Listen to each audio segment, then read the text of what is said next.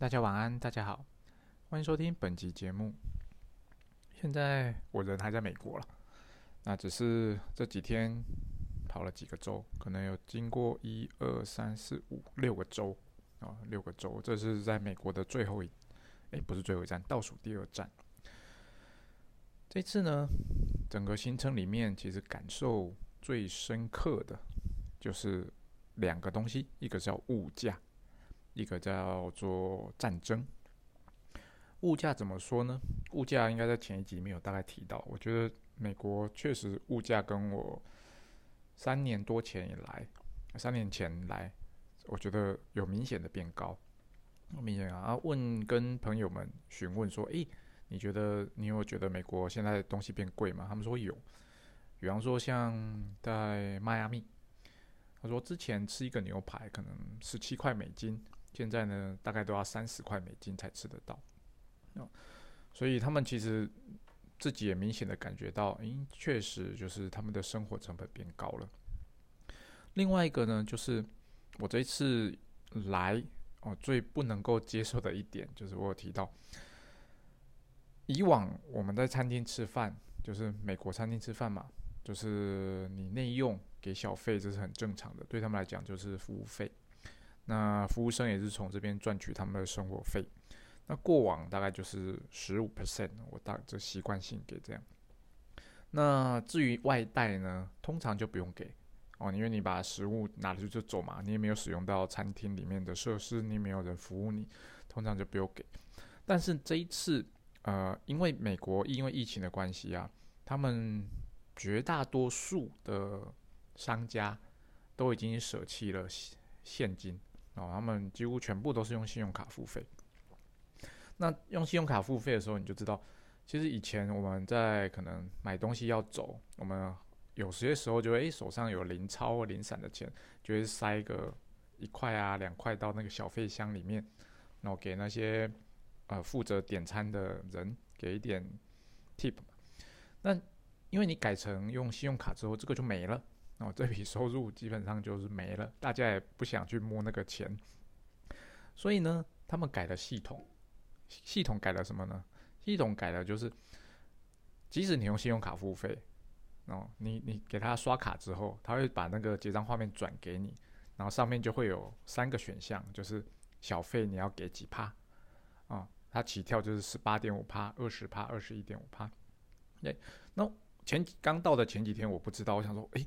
哦，美国人现在这么的狠哦，就是连土购都要付小费，所以那时候我就是傻傻的点好了，那就二十趴十八点五趴哦，加减点，然后我觉得嗯真的蛮贵的，然后后来就是跟一些代代理商朋友聊这件事，他说嗯，Hunter，其实你不一定要给，对啊，其实你也可以不用给，就是说他们也觉得这样的系统很不合理，他说为什么土购？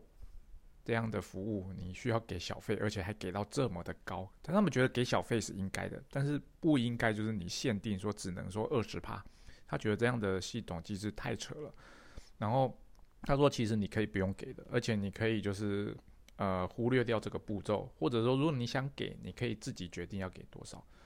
然后我才恍然大悟说啊，原来我可以不需要给这么的多。这个是我这一次来觉得感受最深刻的部分，就是诶，确实因为疫情有一些东西改变了，改变了人们的付款方式。那他们为了赚取更多的小费，他们也改变了他们的收款的方式。我觉得这个是嗯，出差之前没有没有想过的事情。第二个呢，就是战争。每一个人看到我，我真的真的不夸张哦。每一个就是认识我的人看到我，然后聊天之后，一定会问一句话：“诶，你担不担心中国打过来？”因为他们都知道我是台湾的啊。其实我跟每个代理商都有说明过中国跟台湾的关系，但现在很明显的啊，美国这边看到的新闻或者是感受到，就是中国真的有可能就是武力犯台，然后每个人都问：“诶。”你觉得中国有没有可能就是侵略台湾？我给他们的回答都是，我认为有机会，啊，因为毕竟现在的中国领导人他是一手权力在握，虽然说他是叫做领导人，但是呢，毕竟他现在手上的权力跟以往的所谓的皇帝哦独裁者其实是差不多了啦，差不多了。所以以逻辑来判断，就是你这件事情，就是侵略台湾这件事，基本上它是不合经济成本效益的，就是它的成功率不会太高。然后他就算真的你打了，然后真的打下来了，你对两国的经济甚至全世界经济都是很毁灭性的。可是呢，就是因为啊，现在的中国领导人并不是一个可以用逻辑去判断他思考思路的人，所以我觉得其实他的可能性还是在的。我也很老实的就这样子跟哦每一个关心我的人说，我认为有可能。对然后他们接下来就是有两种反应，一个就是啊，那你怎么办？对你有什么想法啊？另外一种反应就是啊，那你们公司怎么办？你们公司有针对这样子有任何的对策吗？哦，基本上他就是从两个面向去想这件事，一就是关心我这个人，就说诶，那如果真的开战了，你需不需要我这边的 support？你需不需要我这边的支援？你真的有任何需要的话？就是赶快打给我，我一定会帮你哦，帮你。那另外一个面向的就是，诶，啊，要是开战了，那我真再也买不到你们家东西了，那 business 怎么办？生意怎么办？你们公司有没有对此呃预先想要做的任何的对策？就是从利益面去做考虑。基本上，其实我能够理解啦，就是这两个面向都是一个呃他们会需要去关心的面向哦。对我而言，我当然个人，我就跟他讲，我会担心啊。而且如果可以的话，我有那个能力，有那个机会，可以离开台湾工作，也是一个选择。那至于公司会怎么做，那是公司的决定。我现在并没有太多的资讯可以分享。可是呢，我也提醒他们，就说虽然说这个可能性相对于几年前。我的感觉是大幅的提升了，但是另外一件事就是他打不打得下来，那是另外一件事了啊。那很大的几率啊，我问他们说：“诶，如果发生战争，你觉得美军会不会容许这样的事情发生？他们会不会介入？”他们每一个人都很斩钉铁铁的跟我讲说：“美国一定会介入。”，我不知道他们他们的角色就是有支持共和党，也有支持民主党。但是他们给我的感觉就是，他们认为美国一定会介入这场。假设这场战争真的发生了，哎，我就很好奇，说，诶，为什么你们觉得会美国一定会介入？对，就像俄乌战争，诶，美国也没有真的实质介入啊。虽然说可能背后有提供一些援助什么，但并没有真的介入这场这场战争。他说，因为不一样，呃，因为台湾在呃全球经济在某些产业的。占比实在太大了。如果这边哦断掉了，其实会对全球经济以及美国的经济造成很大的影响。所以他们就逻辑判断来说，他认为不论是民主党当总统，或是共和党当总统，美国都会介入啊，都会介入。这边只是跟大家分享，就是大家的看法。那我这边也就是听一听。其实对于这件事情，我们身为小老百姓，并没有什么。真的可以做的，然后并没有什么真的可以做的。我们能做的就是 be prepared，我们做好准备。那这边准备是什么？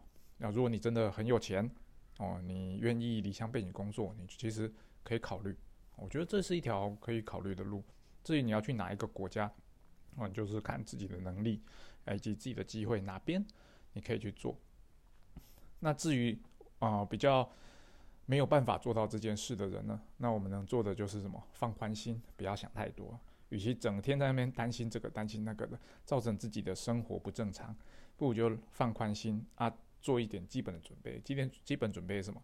就是你可能在家里放一点，呃，像紧急避难包，类似像这样的程度，我认为就足够了。我觉得足够，因为其实我们也真的做不了太多什么的事情。以上就是在美国这一次行程有两件我特别印象深刻的事情，在这边跟大家做分享。接下来要继续跟大家分享的，哎，跟生意也还是没有关系，因为毕竟出差，其实我并没有太多去管所谓 business，因为我就是问讲这样讲，我管的是我跟代理商面对面在谈的事情，但我并没有管太多那种呃其他国家发生的事情，就是交给呃公司的同事们去处理就好，所以这边并没有太多值得分享的。那我这边另外想分享就是，这一次在美国哦，在迈阿密吃到了久违的哥伦比亚的餐。那其实我旅行这么多国家，一整个美洲来说，食物最对我胃口，我觉得最好吃的是麦，哎，是哥伦比亚的食物。很多南美洲或者是北美的人，他们认为整个美洲食物最好吃的国家是秘鲁。哦，是秘鲁。那秘鲁的食物，老实讲也蛮不错的，也蛮不错的。其实秘鲁也很意外了，他们那边的啊，七法，哎，忘记名字，反正七法七纳，好像是中国餐厅呐。他们在那边其实算很有名。哦，但是呢，我其实就是虽然好吃，但相对来讲，我觉得最符合我的胃口的是哥伦比亚的食物。不论我之前在哥伦比亚呃当地吃。或者是说这一次在美国的哥伦比亚餐厅吃，我觉得对那个是符合我的口味的食物。我认为应该也符合绝大多数台湾人口味啊。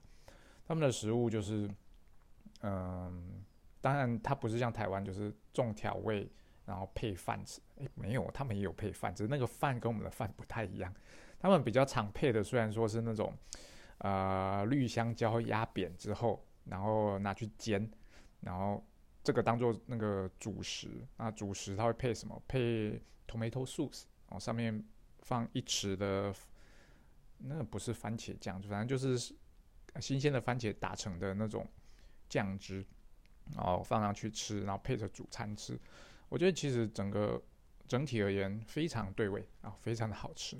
如果大家有机会到美国来出差的话啊，比较靠南方，我认为在佛罗里达。Texas 跟南加州应该都可以吃到哥伦比亚的食食物。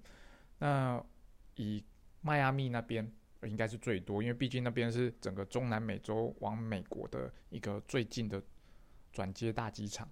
整个迈阿密市区所有的人都在讲西班牙文哦，当然英文也是通啦，只是西班牙文我相对而言感觉它更通哦，更通。嗯，哦，所以哥伦比亚食物是我蛮推荐的哦。如果有机会，其实大家可以去吃。那另外一个就是，诶，前两天听到的，我们都知道巴西有那个森巴嘉年华嘛，对不对？森巴嘉年华，那个是一个非常热闹的庆典。啊，其实森巴嘉年华你要去里面跳舞，基本上你是你要付钱的，你要付钱，然后经过受训测试，呃，通过之后，你才可以参加那个嘉嘉年华游行的队伍，你开才你才可以在那边跳舞。那我前几天才知道，原来哥伦比亚也有这样的嘉年华。他们的嘉年华是跳的不是森巴，是萨萨。哦，萨萨。那我就觉得，诶，他说这个是他们城镇非常非常大的庆典，一年一次，在什么时候呢？在每年的十二月二十五号那一天，我会整个城市从南到北，整条街全部都是这样的庆典。诶，听到这个我就觉得，诶，蛮有趣的。相对于巴西的森巴，而且我当然也很想去看看啦。哥伦比亚的这个，因为我更更有兴趣了，我更有兴趣，因为毕竟那边食物我觉得好吃哦。其实我觉得哥伦比亚人也蛮好的，只是那边英文不太通，而且如果你没有一个熟悉你的人带着你的话，其实你还是会怕怕的，害怕。在首都哥伦比亚波哥达没有什么关系，我觉得那边自然蛮好的。但是在乡村的话，我个人就不敢说了。你叫我一个人在乡村走来走去，我可能还是会小心一点哦，小心一点。以上就是今天想跟大家分享的部分。那今天的节目内容算是一个杂杂，不能讲杂谈，就是一个各方的小知识跟大家分享。那希望今天听完之后，大家有机会。哦，不要不要错过哥伦比亚这个国家，我真的觉得这个国家值得去玩，哦，值得去玩。嗯，拜拜。